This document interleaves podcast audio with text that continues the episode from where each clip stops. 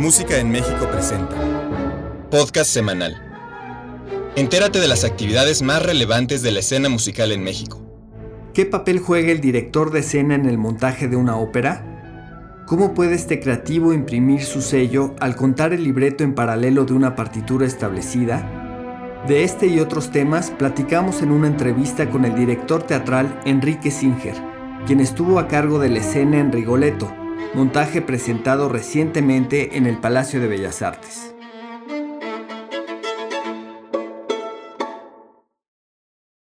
La donna è mobile, qual piuma al vento, muta d'accento e di pensiero.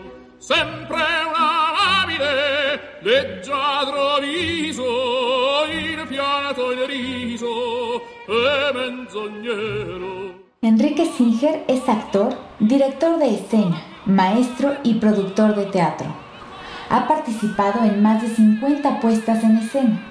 Como director escénico destacan Ricardo II y el cuento de invierno de Shakespeare, El marinero de Pessoa, El perro del hortelano de Lope de Vega, Lástima que sea puta de John Ford y la trágica historia del doctor Fausto de Marlowe, entre otras.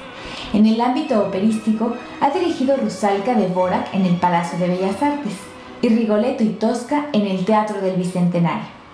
Ha impartido clases de actuación en el Centro Universitario de Teatro, la Escuela Nacional de Arte Teatral y la Escuela de Actuación Casa Azul. Se ha desempeñado como director de la Compañía Nacional de Teatro y coordinador nacional de teatro. Ha ganado premios de la crítica como actor, director y productor. Es director del Departamento de Teatro de la UNAM. Hoy en Música en México estamos muy contentos porque nos encontramos en el Palacio de Bellas Artes y enfrente de mí tengo al maestro Enrique Singer. Muy buenas noches y muchas gracias por recibirnos. No, al contrario, gracias a ti. Estamos en la segunda función de la ópera Rigoletto. Y bueno, la ópera bien dicen que es una de las artes más completas porque encontramos bellísimas melodías, la música es excepcional, pero también hay mucha teatralidad, muchas veces hay danza, la escenografía es muy importante, la iluminación, eh, obviamente el libreto, las historias son muy completas, pero la puesta en escena es sumamente importante. ¿En qué consiste tu propuesta escénica para contar esta historia? En realidad estamos tratando de contar bien la historia. Es decir, la propuesta viene desde el libreto de, de Verdi, pero desde el de Víctor Hugo incluso. Eh, ahora hemos tratado evidentemente de hacer ciertas metáforas eh, escénicas. Sucede en el Renacimiento, pero eh, visto a través de unos ojos un poco más contemporáneos, digamos. Eh, entonces sí tiene un aliento contemporáneo, aunque está sucediendo en una época antigua, para decirlo de alguna manera. Eh, previo al estreno en 1851 en el Teatro de la Fenice de Venecia, pues hubo mucha censura, hubo mucha controversia por el libreto mismo.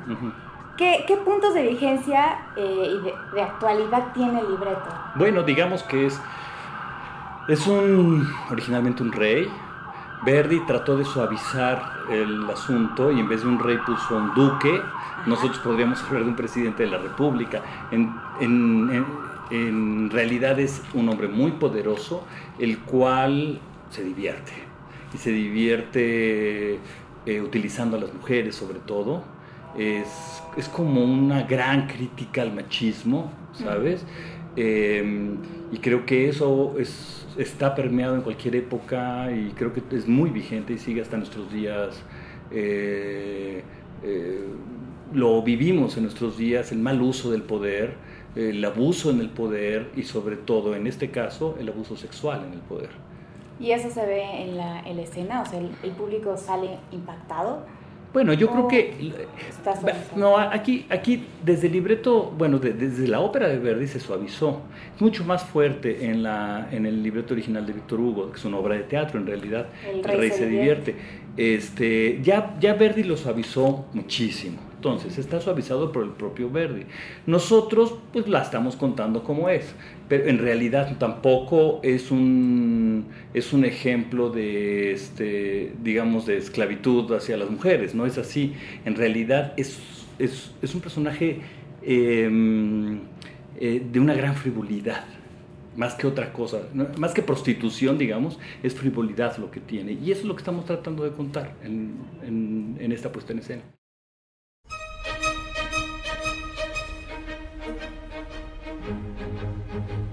Questa quella per me pari sono a quant'altra d'intorno, d'intorno mi vedo. Rigoletto es una ópera en tres actos con música de Giuseppe Verdi y libreto de Francesco Maria Piave, basada en la obra de teatro El rey se divierte de Víctor Hugo. La ópera se sitúa en Italia en el siglo XVI, en donde el duque de Mantua se dedica, además de gobernar, a seducir y a abusar de cuanta mujer le place aunque para ello deba matar a sus padres o maridos. Rigoletto es su bufón y a la vez cómplice y partícipe en todas estas historias. Sin embargo, el bufón tiene una vida paralela, en donde es el amoroso padre protector de una hija secreta. Sus fechorías le conducirán sin darse cuenta al rapto de su propia hija y a la complicidad de su posterior muerte. Con lo que de alguna forma se cumple, o al menos el bufón lo cree así, la maldición que el conde de Monterone le ha proferido por burlarse y participar de su desdicha. Rigoletto, el personaje, dramáticamente como es. Es un personaje muy complejo, porque está dividido en dos, está escindido ese personaje claramente. Por un lado, es un personaje que está deforme, pero su deformidad está dentro de él. Y esa deformidad ha hecho que odie a los cortesanos, que odie al duque, que odie a toda esta gente que está en el poder. Por otro lado, su otra parte, donde está escindido, tiene un gran amor y una gran pasión amorosa por su hija. Eh, que incluso yo pensaría que se enferma. Me recuerda mucho el caso en México de, de este padre que metió a su familia y, que se hizo una película al Castillo de la Pureza. Es un poco eso, Rigoletto con su hija. No quiere que el mundo la toque, no quiere que la corrompa el mundo. Sí. Y entonces, entre ese gran amor a la hija y ese odio, está escindido este personaje, está enloquecido. Es un personaje absolutamente enloquecido por su deformidad, por, por una sociedad también este, que está mal utilizando el poder. Y bueno, ¿cómo es el trabajo de la creación de un personaje con actores y en este caso con cantantes? Bueno, en realidad, en este caso en particular, es, es complicado el trabajo de creación de personaje porque los cantantes llegan con pocos días, se monta la ópera lo mejor que se puede, con pocos días de trabajo, y ellos ya lo traen, ellos ya lo traen eh, fabricado el personaje. Es decir, lo que sucede con estos personajes es que, eh, con estos cantantes, es que han hecho Rigoletto 20 veces en 20 distintas producciones. Lo conocen muy bien, incluso lo conocen mejor que el director de escena, el cual lo hemos hecho una o dos veces cuando mucho. Ya lo tienen internalizado el Absolutamente, lo conocen perfecto. Entonces, lo que nosotros hacemos como directores en este, en este tipo de óperas, que son óperas muy populares, óperas de repertorio, lo que hacemos es orquestar, es orquestar a estos artistas que ya de alguna manera conocen al personaje. Hay ciertas situaciones que son un poco más complejas. Eh, en donde sí les ayudamos a establecer una relación escénica para que se note visualmente qué es lo que está ocurriendo, para que el público lo pueda percibir. Pero, pero en cuanto a la creación del personaje, yo te puedo decir casi casi que ya lo traen construido. Escuchemos ahora el área de una mujer enamorada, Caro Nome, por Diana Danrow.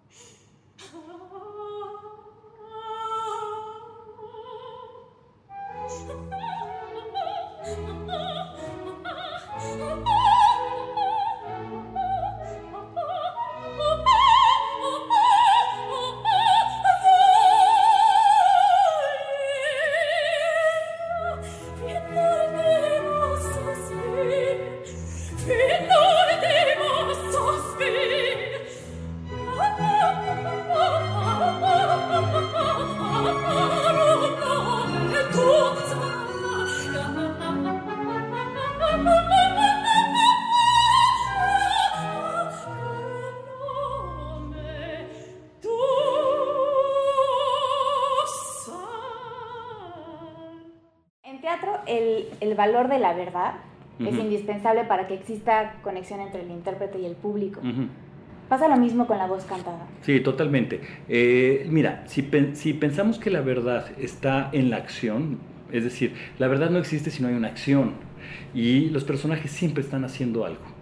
La verdad, ¿qué es la verdad? Nadie la conoce en realidad. Lo que, de lo que sí podríamos hablar es de verosimilitud. Es decir, que parezca que es verdad. Para que algo parezca que es verdad, tiene que ser muy clara la acción. Lo que están haciendo tiene que ser muy claro y muy sentido por ellos. Deben de hacerlo con sinceridad. Un poco nuestro trabajo consiste en decir, te falta sinceridad o Ahora, lo que pasa es que es como decías al principio, la ópera es un arte muy completo y por lo mismo muy complejo. Y eso hace que los cantantes tengan que estar eh, concentrándose en distintos focos. La música, el director, su compañero, la acción, la escenografía. Y eso evidentemente le quita un tanto de verosimilitud. Eh, entonces, bueno, digamos que nuestro trabajo es mediar en todo ese mundo y darle la mayor verosimilitud a algo que es muy difícil de dárselo. ¿Qué retos eh, representa la dirección de escena de una ópera, pues, a diferencia de una puesta teatral? Mira, yo creo que sí son dos cosas distintas y, depende de qué ópera estemos hablando. En el caso de Verdi, en el caso específicamente de Rigoletto, es una ópera ya muy hecha, es una ópera muy vista y se trata eso de darle algún mensaje al público nuevo, algo que puedan entender más la belleza intrínseca de la puesta en escena. Hay otro tipo de óperas que no son muy puestas en donde hay que dar a conocer la historia. Ahora, hay una diferencia entre el teatro y la ópera, muy grande, porque en el teatro el director de escena es el que hace la música, digamos, es el que le da el ritmo, es el que al darle las intenciones le da la melodía, los volúmenes, los timbres, a la voz de los actores, etc. Aquí ya, ya, lo hizo el autor, Verdi ya lo hizo por, por, nosotros. Lo que nosotros tenemos que hacer es orquestar el mundo visual. Entonces, el público, lo que sucede con la audiencia, porque oye y ve las dos cosas, es que oye algo hermoso, pero tiene que ver algo hermoso también. Algo que eh, tenga por lo menos que se le acerque, aunque sea lejanamente, a la belleza de la música y de la interpretación. Yo creo que ese es nuestro trabajo eh, este, esencialmente. Y para seguir disfrutando, vamos a escuchar el famoso cuarteto de Rigoletto. Interpretan Joan Sutherland, Luciano Pavarotti, Isola Jones y Leo Nucci.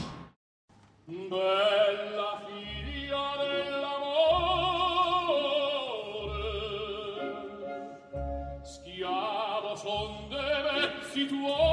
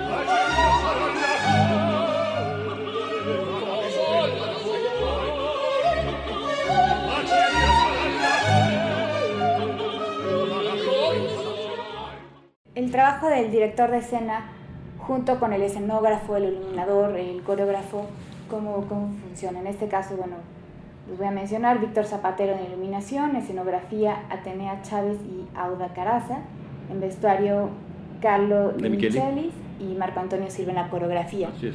Eh, ¿Cómo es el trabajo en conjunto? Nos, nos reunimos, platicamos cuál es el concepto, nos ponemos de acuerdo, se empiezan a hacer bocetos, yo los veo, acepto o no acepto los dos bocetos para llegar a un concepto, a algo que tenga sentido, en donde el vestuario y la escenografía tengan que ver, igual el movimiento coreográfico, etc. Y una vez que está hecho eso, a mí me toca hacer el trazo escénico, organizarlos a todos en este mundo que ya nos pusimos de acuerdo, les cambio cosas como director, les digo, mira, no, necesito que esto esté aquí, necesito que esto esté acá, es más bello que sea así, ¿qué te parece que la escenografía se va para atrás, viene para acá? Cambiamos y llegamos a algo. Se hace el montaje, llegan los cantantes y ya el montaje ya está hecho, digamos, en teoría, y ya lo ponemos en escena, rápidamente. Esto hay que hacerlo en un par de semanas. O sea, tanta gente, están en dos o tres semanas cuando mucho y pocos días, en donde todo tiene que ser muy asertivo. Debemos ser muy precisos y los cantantes deben de entender rápidamente qué es lo que queremos. Y en esta ópera en particular tiene una dificultad que no todas las óperas tienen, y es que el coro es un personaje de la historia y es un personaje central. Es el, yo diría que es el antagonista en realidad el coro. El coro es el que se pone de acuerdo para vengarse, es el que rapta a Gilda, es el que se la lleva al duque, es un personaje y gran parte del trabajo, y es muy complicado y hay que hacerlo rápido, es darle organicidad a todo este coro, que, que, tenga sentido el coro. ¿Cuántas personas más o menos están en este coro? Ah, en escena deben ser mm, como 50 personas en escena es una barbaridad, entre el coro, bailarines, actores, cantantes solistas, una barbaridad de gente, ¿no? Más o menos como unas 50 personas alrededor. O si no es que hasta más, sí. No, no, no les he contado, no he tenido tiempo. bueno, este, y bueno, sabemos que principalmente tu trabajo ha sido teatral, pero en óperas también. ¿En qué otras óperas has este? Rusalka y Tosca. ¿También con la Ópera de Bellas Artes? No, eh, bueno, Rusalka con la Ópera de Bellas Artes, Tosca, igual que esta, con la Ópera de León. Y esta nos la trajimos para acá. Ok. Pues bueno, pues muchísimas gracias por esta entrevista. Ya va a ser la función, entonces ya nos tenemos que despedir. Eh, no se pierdan las funciones, son 23, 25, 27, 2, 4 y 7 de diciembre. Exacto. Muchísimas gracias. Hasta luego. Mi nombre es Dalia Val.